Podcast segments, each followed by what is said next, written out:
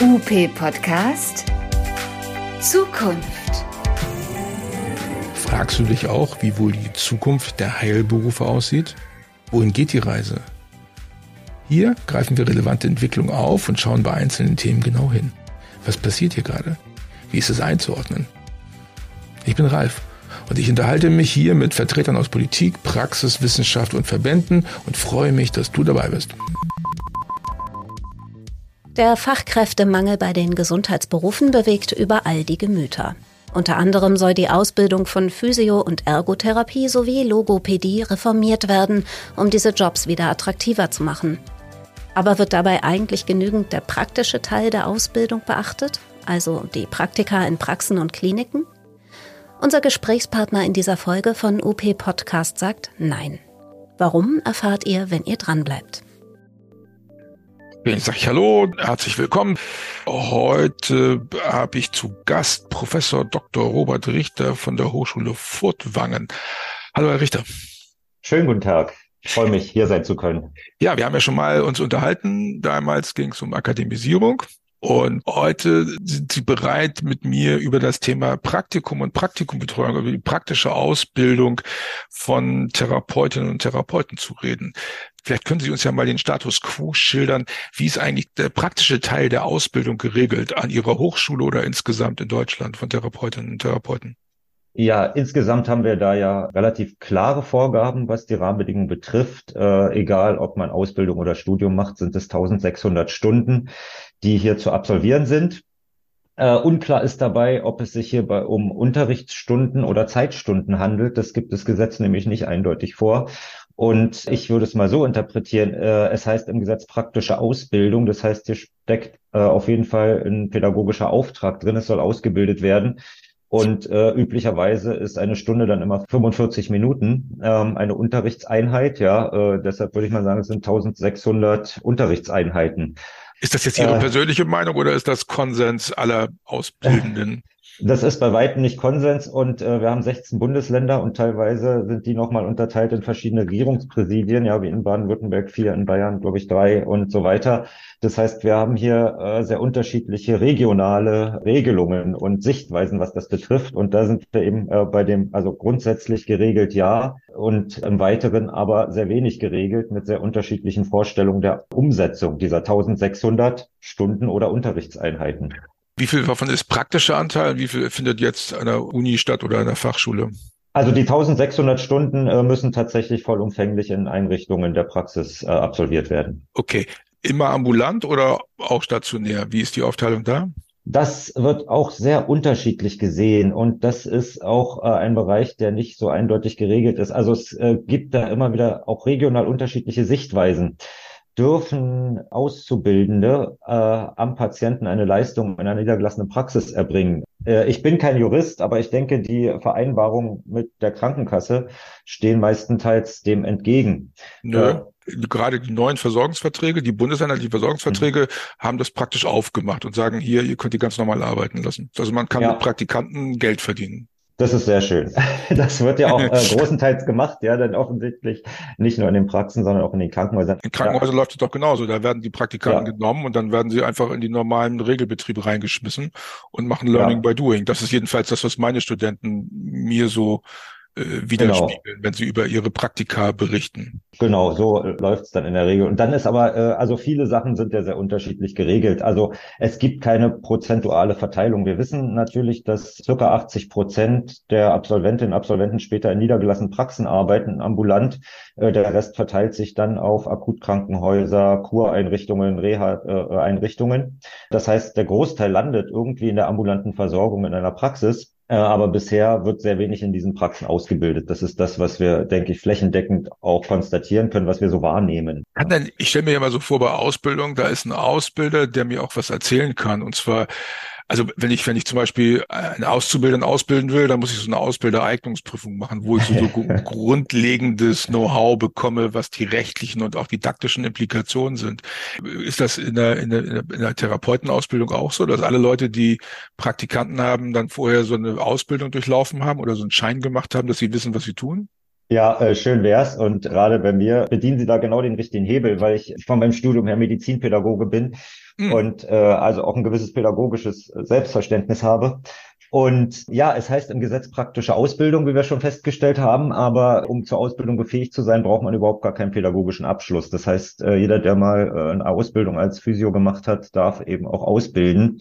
Und ja, es gibt hier wahrscheinlich, äh, muss man auch diese zwei Ebenen der institutionellen und individuellen Betreuung sehen. Ja, auf der individuellen Ebene sind da eben keine Menschen in der Regel, die eine pädagogische Qualifikation für Ausbildung haben.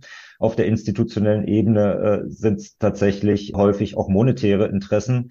Klar, das ist auch nicht von anzuweisen. Wenn ich äh, drei Praktikanten nehme, spare ich mir eine angestellte Arbeitskraft oder sowas, ja, wenn die eine geldwerte Leistung am Patienten erbringen dürfen. Ja. Ähm, und sie sollen natürlich am Patienten ausgebildet werden und äh, das erleben wir tatsächlich in der Praxis sehr, sehr unterschiedlich. Mhm. Haben Sie Beispiele für, für gute Betreuung? Woran kann man das erkennen, dass man gut betreut wird, wenn man ein Praktikum macht? Es beginnt bei der Kooperation mit der ausbildenden Einrichtung, also in unserem Fall mit der Hochschule. Mhm. Ja, wir äh, sind da sehr bemüht, den Einrichtungen zum Beispiel immer den Ausbildungsstand mitzuteilen. Ähm, also was ist zu erwarten an Wissen und Können, was diejenigen, die wir dorthin schicken, mitbringen.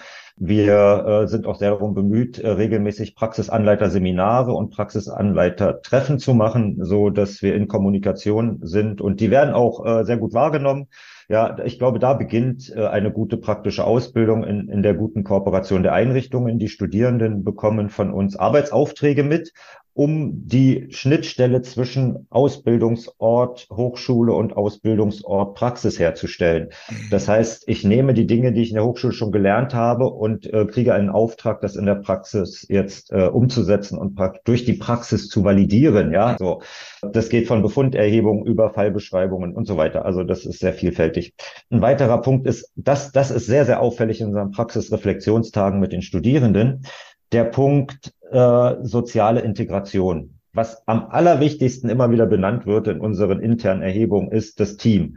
Wie werde ich willkommen geheißen? Äh, wie werde ich ins Team integriert? Und oftmals kommt es da zu einer Diskrepanzwahrnehmung durch die Studierenden. Ja, einerseits wird er von uns erwartet, dass wir eine vollwertige Leistung am Patienten erbringen. Andererseits werden wir im Team als Praktikanten behandelt. Und dann taucht die Frage auf, sind wir nun schon fertige Physios, die vollwertig am Patienten arbeiten können? Dann wollen wir auch vollwertiges Teammitglied sein. Oder sind wir Praktikanten? Dann wollen wir aber auch Supervisionen, Hospitationen, dann wollen wir angeleitet werden, dann wollen wir äh, extra Sessions, wo wir ausgebildet werden. Da ist äh, auf Seiten der Lernenden eine Diskrepanzwahrnehmung und die wird dann an uns auch kommuniziert. Jetzt sind wir schon bei dem Negativbeispiel. Schlechte äh, Praktikumsbetreuung ist, die Leute werden einfach auf Patienten losgelassen und haben keine Chance, das, was sie da im Praktikum erfahren, abzugleichen mit erfahrenen Kolleginnen und Kollegen. Das wäre sozusagen, man lässt die Praktikanten allein. So ein bisschen wie im Krankenhaus, stelle ich mir. Also wenn ich mir angucke, wie Praktikanten im Krankenhaus betreut werden, dann werden die auf die Station geschickt, sind für eine Station zuständig. Und wenn man Glück hat, kommt noch mal jemand vorbei und fragt, wie war es? Ja, da gibt es aber auch sehr positive und sehr negative Beispiele. Ne? Wir haben da, also es gibt da kaum pauschale Antworten, aber ich betreue zum Beispiel in einem äh, Haus der Maximalversorgung also ein großes Klinikum und da erfahren unsere Studierenden eine ganz hervorragende äh, Ausbildung. Regelmäßig gibt es dort mit einer Praxisanleiterin äh, Treffen, wo erstmal Wissensstände abgeholt werden. Ja, bevor der Schlaganfallpatient behandelt werden darf, wird erstmal äh, erfragt, was ist denn ein Schlaganfall? Ja, da gibt es immer wieder auch so Lernschleifen. Äh, da findet eine sehr enge Begleitung statt. Da äh, hospitieren die Lernenden erstmal äh, Sessions, dann übernehmen Detailbehandlungen in Begleitung. Also da ist es wirklich ein Entwicklungsprozess hin äh, bis zum eigenständigen Handeln. Ähm, also das funktioniert auch im Akutkrankenhaus sehr gut. Ja. aber ich kenne natürlich auch die Fälle, die Sie gerade beschrieben haben, dass ja die Studierenden immer wieder berichten, sie kommen da am ersten Tag hin, ja, schönen guten Tag, äh, dann gibt's eine halbe Stunde Gespräch und dann kriegen sie einen Zettel, wo äh, und du hast heute nur sechs Patienten, was ist ja dein erster Tag? also, auch toll, ja.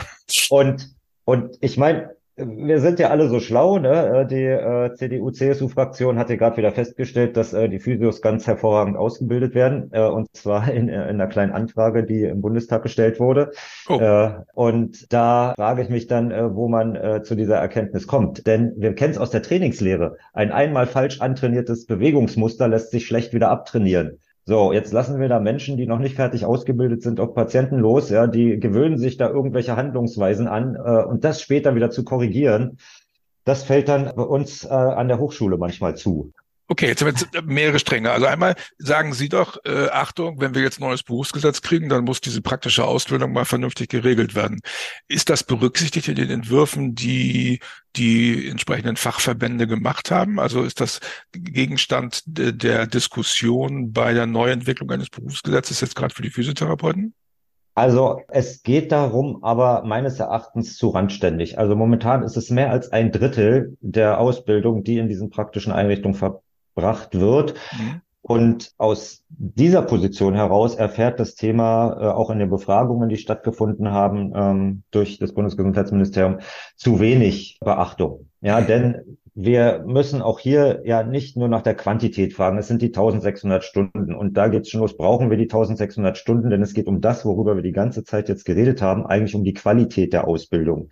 Mhm. Ähm, und kann denn auch praktische Ausbildung in den Einrichtungen stattfinden? Also in der Logopädie scheint es ja gut zu funktionieren, äh, mhm. dass praktische Ausbildung äh, ganz überwiegend an einem Ort abgegeben wird, wo auch die sonstige Ausbildung abgegeben wird. Also warum kann man über diese Dinge nicht in der Physiotherapie auch sprechen? Patientenkontakt innerhalb der Einrichtungen.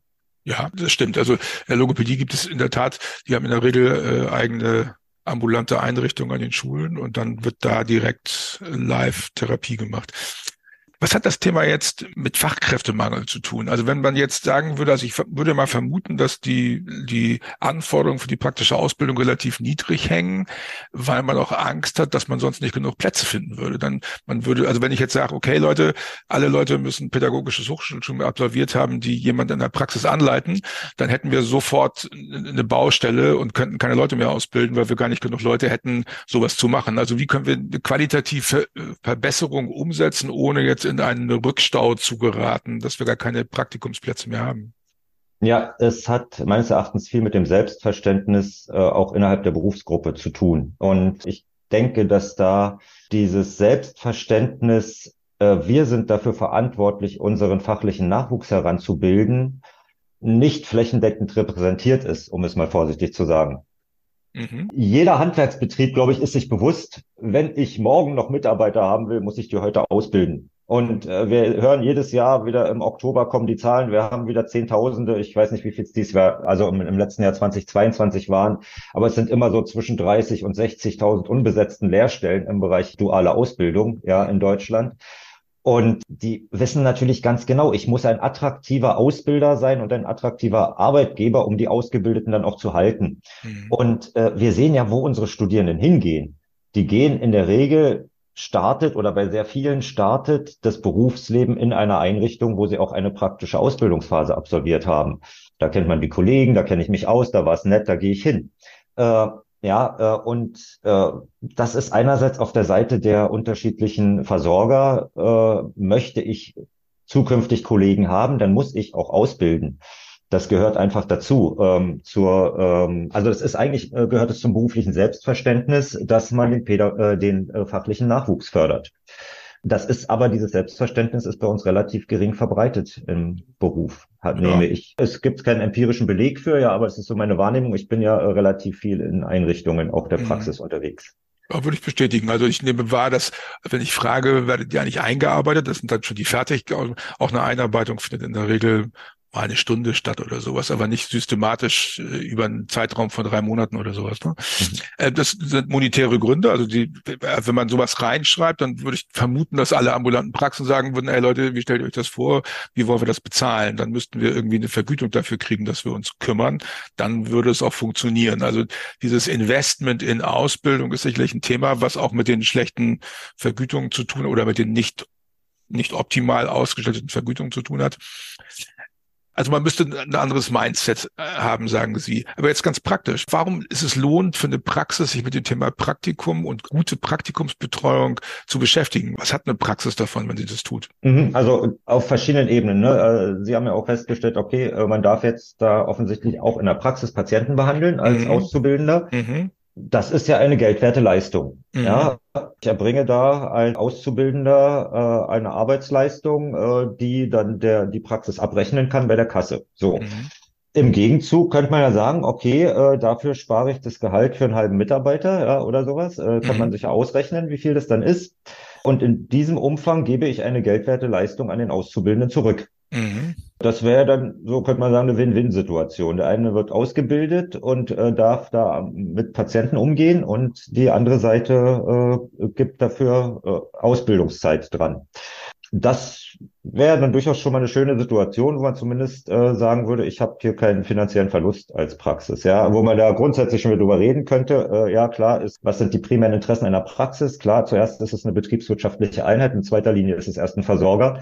Steht die Versorgungsqualität hinter den betriebswirtschaftlichen Interessen zurück? Ketzerische Frage an der Stelle. Brauchen wir ein staatliches Gesundheitssystem äh, oder brauchen wir 40.000 Kleinstpraxen? Aber das diskutieren wir beim nächsten Podcast. Okay, alles klar. da wird ja. natürlich jetzt ein Praxisinhaber sagen, mit einer Professur im Hintergrund kann man leicht darüber, äh, da, darüber ja, reden. Ich muss mich täglich darum kümmern, mit Ausfällen klarzukommen. Also da, aber müsste ich ja nicht mehr, müsste ich ja nicht mehr, wenn ich äh, tatsächlich äh, vom Staat bezahlt werde, weil äh, Gesundheit als staatliche Hoheitsaufgabe wahrgenommen wird. Okay, aber davon sind wir weit weg. Ja, das, da das waren, aber man darf nicht vergessen, da waren wir mal. Ja, da waren wir mal. Ja, okay. In den, äh, 1980er ja. Jahren hauptsächlich noch. Ich wollte ja noch sagen, was hat die Praxis davon, äh, mhm. wenn sie ausbildet? Ja? ja, es sind ja nicht immer nur diese monetären Aspekte. Solch äh, Menschen, die wir in die Einrichtung schicken, die bringen natürlich auch was mit. Die bringen aktuellen Ausbildungsstand mit. Und wenn man Interesse hat, sich weiterzuentwickeln, persönlich oder als Praxis, dann kann man das ja auch als Gewinn begreifen. Ja, oftmals erleben wir auch das als Konkurrenz. Ihr kommt jetzt da mit dem Studium, mit eurem theoretischen Wissen, da gibt's Vorbehalte, da gibt's Ängste, da gibt's aber auch ganz interessierte Kolleginnen, die sagen, erzähl doch mal, was macht ihr denn da so im Studium? Äh, und da kann ich mir ja als Praxisinhaber oder als tätiger, äh, fertiger Physio auch mal was abholen. Und man kann es auch als Abwechslung in seinem Arbeitsalltag sehen, dass wenn es so eine Vereinbarung gibt, okay, hier Kollege A äh, erklärt sich bereit, immer auch jemanden in die praktische Ausbildung zu nehmen, äh, bekommt dann Auszubildenden oder Studierenden und hat dadurch drei Patientenbehandlungen am Tag weniger ähm, und äh, nimmt dafür, übernimmt dafür eine Ausbildungsverantwortung dann würde ich das als Bereicherung meines Arbeitsalltags erleben. Das ist vielleicht auch ein Benefit, den man auch sehen kann. Ja, ja. diesen Wissenstransfer und einfach Interesse am Beruf, an der Weiterentwicklung, am eigenen Kompetenzerwerb und Abwechslung im Arbeitsalltag. Äh, definitiv. Das ist ja mal ein netter Blickwinkel. Also Praktikanten nicht als, da muss ich Wissen hingeben, sondern ich kriege auch Wissen von denen. Ich kann mein Wissen aktualisieren, mhm. wenn ich einen Praktikanten habe. Also Praktikanten sind eine Bereicherung, haben wir eben gehört. Die Frage in den Krankenhäusern. Wir erleben ja gerade, dass, dass es eine große Diskussion mit von Lauterbach gibt, weil da eine Krankenhausreform angestoßen wird. Hat das irgendeine Auswirkung, diese, so eine Krankenhausreform auf die verfügbaren Plätze, Praktikumsplätze für die therapeutische Ausbildung? Also das, oh, das wage ich nicht zu orakeln. Also äh, keine Ahnung, was da an Reform kommen wird. Grundsätzlich nehme ich ja wahr, dass wir auch äh, in diesem Klinikbetrieb als Berufsgruppe immer noch etwas marginalisiert sind. In viele Kliniken haben die Physiotherapie outgesourced und nehmen jetzt niedergelassene Praxen, die dann die Patientenversorgung in den Kliniken mit übernehmen. Also scheint die Wichtigkeit in der Klinikversorgung, da eine eigene Physiotherapie zu haben, zumindest an einigen Stellen nicht so als hoch eingeschätzt zu werden. Und wenn wir dann noch die Ausbildung gucken, die nochmal irgendwann dann noch weiter im Hintergrund liegt, Vielleicht hat irgendein Klinikleiter, der in der Regel ja irgendwie ein Betriebswirt ist, das auf dem Schirm, dass er äh, fünf Therapeuten weniger braucht, wenn er zehn Praktikanten nimmt. Äh, das kann ich aber so nicht sagen, ob das so ist. Ja, das kann ich nur vermuten. Aber viel mehr wird die Berücksichtigung da gar nicht gehen. Das heißt, äh, wie läuft's denn immer? Wir als ausbildende Einrichtung nehmen Kontakt zur Einrichtung der Versorgung auf und fragen dort an, ob sie von uns Studierende nehmen würden. Mhm. Und dann kommt entweder ja oder nein und dann kommt man darüber ins Gespräch. Und mhm. dann versuchen wir da eine, eine auch wirklich praktisch gelebte Kooperation herzustellen und auch was äh, zurückzugeben, indem wir eben sagen, wir bieten äh, Praxisanleiterseminare an und da können die Menschen, die unsere Studierenden ausbilden, auch was lernen äh, und da in Austausch mit anderen kommen. Das ist ja auch manchmal nicht schlecht. Äh, und da erleben wir auch Arbeitgeber, die da sehr großzügig sind und sagen, klar, ich stelle dich frei für diese Praxisanleiterseminare. Ja, weil da lernen die wieder Praxisanleiter aus anderen Einrichtungen kennen und dann kommt es da zu einem Austausch und das ist neben so berufsethischen Aspekten, wo ich denke, okay, wir haben eben auch so eine Art berufsethische Verpflichtung auszubilden. Ja. ähm, sind das doch auch vielleicht wertvolle ja, Ergänzungen, die wir haben. Aber ich kann jetzt nicht sagen, wie in der Krankenhaussituation wir in Zukunft ähm, ausbilden werden. Was ich nur erlebe, Schulen, die an Krankenhäuser angebunden sind, an denen wird ja seit geraumer Zeit eine Ausbildungsvergütung gezahlt, mhm. äh, die auch nicht unerheblich ist und die viele Menschen in diese Schulen lockt, die diese Ausbildungsvergütung zahlen, weil so einen jungen Menschen 1000 Euro im Monat haben oder, oder 350 zahlen, ja, ist eine erhebliche Differenz. Mhm. Und aber natürlich treten dann die ähm, äh, Krankenhäuser gegenüber den Auszubildenden als Arbeitgeber auf und die sind äh, wie im dualen System Arbeitnehmer. Und der Arbeitgeber hat natürlich ein gewisses Interesse, zumindest einen Teil des Ausbildungssalärs, was er zahlt, ähm, wieder zurückzubekommen in irgendwie Patientenversorgungsleistung. Und jetzt können wir vermuten, diese Lernenden an diesen Schulen, an Kliniken werden hauptsächlich in Praxiseinsätzen in der Klinik eingesetzt. Jetzt haben wir aber festgestellt, 80 Prozent äh, unserer Kolleginnen und Kollegen arbeiten draußen in der ambulanten Praxis. Und unter Umständen hat ein Auszubildender, der da im Krankenhaus hauptsächlich tätig war, nie einen Patienten mit chronischen Rückenschmerzen gesehen oder äh, niemals einen Schlaganfallpatienten in der Spätreha-Phase, in der ambulanten Versorgung. Ja, und, und, und, und, und. Ein COPD-Patienten, äh, der dort in der COPD-Gruppe irgendwo unterwegs ist, äh, in der physiotherapeutischen ambulanten Praxis. Und da fallen uns bestimmt jetzt hunderte Beispiele von Krankheitsbildern ein, äh, die eben nicht nur im Krankenhaus versorgt werden, sondern eben in diesen circa 40.000 physiotherapeutischen Praxen. Und äh, da bin ich dann unter Umständen nur mal vier Wochen gewesen oder äh, also nur ein sehr geringen Teil meiner 1600 Stunden. Also hohe Kompetenz in der Akutversorgung, geringe Kompetenz in der ambulanten und die meisten arbeiten in der ambulanten Versorgung. Da ist irgendwo eine Diskrepanz im System ich habe das mal, eine Kollegin von Ihnen hat mal gesagt, es könnte auch nicht angehen, dass ich lerne, wissenschaftlich fundiert zu arbeiten, also Evidence-Based Practice lerne.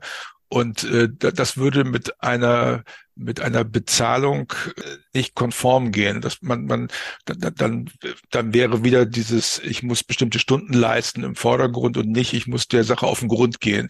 Gibt es auch da einen Widerspruch? Also gibt es auch da äh, gute Gründe, warum man vielleicht doch nicht wirklich Leute bezahlen sollte, sondern dass man wie bei Studenten üblich, ähm, dass die ihr Lebensunterhalt selbst verdienen müssen? Ja, ne, und das ist ja das, was jetzt äh, an äh, viel Lobbyismus und Grabenkämpfen da gerade im Hintergrund stattfindet. Wo geht's mit dieser Ausbildung hin? Ja, und da hatten mhm. wir schon mal was zum Thema mhm. Akademisierung. Und das strahlt da natürlich immer wieder mit rein. Ja, äh, natürlich gibt's Akteure, die hätten gern, dass das Ganze in der dualen Ausbildung landet, äh, ja, wie äh, Handwerk äh, oder Dienstleistungsbereich. Und letztendlich gibt es da sehr viele Besitzstandswahrungen und sehr viele unterschiedliche Interessen. Und ich denke, äh, man tut sich gut daran, wenn man das ein bisschen sortiert und sagt, was wollen wir am Ende? Und am Ende wollen wir eine bestmögliche Versorgung haben. Ja, wir wollen äh, mit den Fachkräften, die wir haben, eine Versorgung realisieren. Und äh, da müssen wir schauen, wie wir das am besten hinkriegen. Ja, und dann fragt sich für mich auch, warum äh, der Deutsche Verband der Privatschulverbände, was der für eine Kompetenz hat in Gesundheitsversorgung und wieso der da immer so stark äh, lobbyistisch in den Vordergrund äh, tritt. Weil er mit einer Vollakademisierung vielleicht, ja, keine Ahnung, wie viele 250 Schulen dort Mitglied sind, ja, aber die werden dann vielleicht plötzlich weg. Wenn man sagt, man überführt, also wenn man Gesundheit als eine der staatlichen Aufgaben neben Bildung und Sozialen sieht, dann äh, sollte auch der Staat die Verantwortung für die Ausbildung übernehmen. Weil es sind ja seine Arbeitskräfte, die später die Versorgung realisieren sollen im staatlichen Gesundheitssystem. Und dann äh, ist doch die Frage, äh, ist das nicht ganz gut in so einem äh, staatlichen System, sei es jetzt schulisch oder hochschulisch, das können wir jetzt erstmal gut zur Seite packen, mhm. ja, aber ist es nicht so, dass äh, wir sagen, okay, dann sollte es auch da eine entsprechende Ausbildung geben, die äh, vom Staat realisiert wird. Und ist der physiotherapeutische Beruf, das ist ja grundsätzlich die Frage, geeignet dafür, das in einem dualen System auszubilden? Ich würde sagen eben nein, wir haben diese Ebene verlassen. Wir müssen uns äh, im Gesundheitssystem neu sortieren, neu aufstellen, um die Herausforderungen der Versorgung von morgen stemmen zu können. Mhm. Ja, und das wird nicht gehen, indem wir äh, aufs duale System gehen und der, die Versorger auch noch als Arbeitgeber gegenüber den Auszubildenden auftreten. Mhm. Sie sagen, Sie wollen eine einheitliche Vollakademisierung. Naja, äh, das ist durchaus, darüber ist durchaus nachzudenken und es wurde früher auch vorgeschlagen, äh, dass man sagt, okay, man guckt mal zum Beispiel das holländische Modell an. Äh, das ist vierstufig, ja, vom Physiotherapy Assistant bis zum Senior Practitioner. Ja, so, mhm. also habe ich da verschiedene Stufen und diesen verschiedenen Stufen sind verschiedene Kompetenzen zugeordnet. Das wollte man lange in Deutschland nicht. Ja, wir wollen keine Hilfsberufe, wir wollen keine Assistenzberufe ich weiß nicht, ich habe da wahrscheinlich auch nicht der Weisheit letzten Schluss, aber ich äh, meine, man könnte zumindest mal drüber nachdenken, ja, äh, um Menschen mit unterschiedlichen Bildungsabschlüssen Zugang zum Gesundheitssystem zu ermöglichen, äh, kann man durchaus doch auch äh, einen Assistenzberuf haben, der vielleicht eher in der Kompetenzzuschreibung dann ein Ausführender ist, ja, und dann gibt es jemanden, der vielleicht auch Diagnostik kann. Und der muss aber substanziell geschult sein in Screening, Differentialdiagnostik, der muss Red Flags erkennen, Yellow Flags erkennen, ja, und der braucht dann vielleicht einen Masterabschluss, ja, und dann äh, kann man das so graduieren. Ich denke, das äh, könnte durchaus für die Versorgung auch gelingend sein, ja, wenn wir dann äh, bei unterschiedlichen Patientenbedarfen äh, mit unterschiedlichen Niveaustufen agieren können. Ich brauche sicher nicht, um Patienten zu lagern, umzulagern oder passiv durchzubewegen auf der Intensivstation, unbedingt ein, äh, ein Masterabschluss. Also ich denke, das ist was, worüber man nachdenken kann. Und vielleicht geht es jetzt in die richtige Richtung. Okay, das heißt aber, also Sie sagen, Sie haben ja eben implizit gesagt, es gibt also Arbeiten, die man als Praktikant auch gut machen kann im Krankenhaus ohne Anleitung, also umlagern und sowas kann man ja schon mal, um, um Kontakt zu zu den Patienten dann mal zu kriegen, machen. Aber es bedarf klarer Regeln, wie Praktikanten auch was lernen und vorbereitet werden auf die Ausbildung.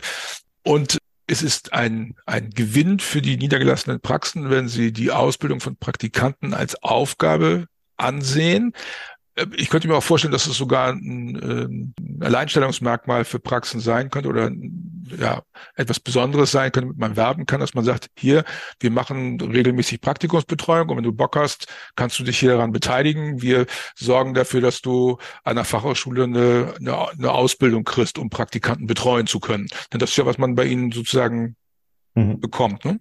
Ja, Kostet das die Praxen was? Nein, das kann man so. Nein, nein, nein, das kostet, genau. das kostet nichts. Und, und wir sehen es ja auch äh, bei den Studierenden. Die dürfen bei uns immer äh, für, das, für die nächste praktische Studienphase immer erst zwei Drittwunsch angeben. Mhm. Und unter denen spricht sich das natürlich rum, wo man super betreut wird. Und das ist dann immer der Erstwunsch bei sehr vielen, ja, dass die sagen, okay, da will ich auch hin. Und das sind auch die, die haben auch kein Problem äh, mit Fachkräftenachwuchs. Ja, die haben auch immer Leute, die bei ihnen arbeiten. Das sind nämlich die, die bei ihnen auch studiert haben. Ja. Wenn ich das jetzt höre und sage, okay, das will ich auch, äh, was muss ich dann machen, um bei Ihnen teilnehmen zu können? Oder in, in irgendeiner anderen Hochschule? Also wie andere Hochschulen das regeln, also da äh, habe ich auch jetzt nicht den bundesweiten äh, Durchblick, ja, aber bei uns ist es so, dass wir eine ressortpraktische Ausbildung haben, also mehrere Menschen genau mit diesem Thema beschäftigt sind. Einerseits diese Kooperation zu pflegen, andererseits äh, zu sehen, dass die Studierenden in allen Fachbereichen, die sie brauchen, da ihre äh, Ausbildung bekommen. Und da kann man einfach Kontakt aufnehmen mit dem Ressort praktische Ausbildung und sagen, hier, wir hätten Interesse mit euch zu kooperieren, wir würden auch gern ausbilden, ja, und dann kommen wir darüber ins Gespräch. Also das ist ja relativ niedrigschwellig erstmal. Ja, genau.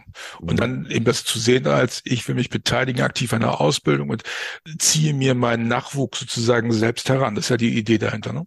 Ja, sehr schön. Herr Richter, vielen Dank, dass Sie Zeit hatten, mit mir Gedanken zu dem Thema auszutauschen. Was ich verstanden habe, ist, dass diese praktische Ausbildung wichtiger ist, als wir sie alle so wahrnehmen. Dann auch in meiner Wahrnehmung habe ich immer so gedacht, naja, gut, wird schon irgendwie so klar gehen. Aber äh, ich finde diesen Impuls, liebe Leute draußen in den Praxen, nutzt das als Chance, den Nachwuchs zu mit zu kreieren, den wir brauchen, um gute Versorgung machen zu können. Das ist bestimmt ein ein guter Aufruf und das werden ja hoffentlich viele Kollegen sowieso schon machen oder das als Chance nutzen, sich da besser darzustellen. Vielen Dank, Herr Richter. Ja, vielen Dank, dass ich wieder mal bei Ihnen sein durfte und äh, ja, freue mich auf das nächste Mal. Das war UP Podcast, der Podcast rund um Therapie und Praxis.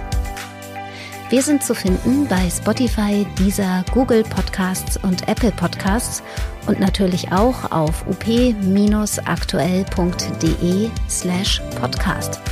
Folgt uns und teilt uns und hinterlasst uns eure Bewertung bei Instagram, Facebook oder YouTube.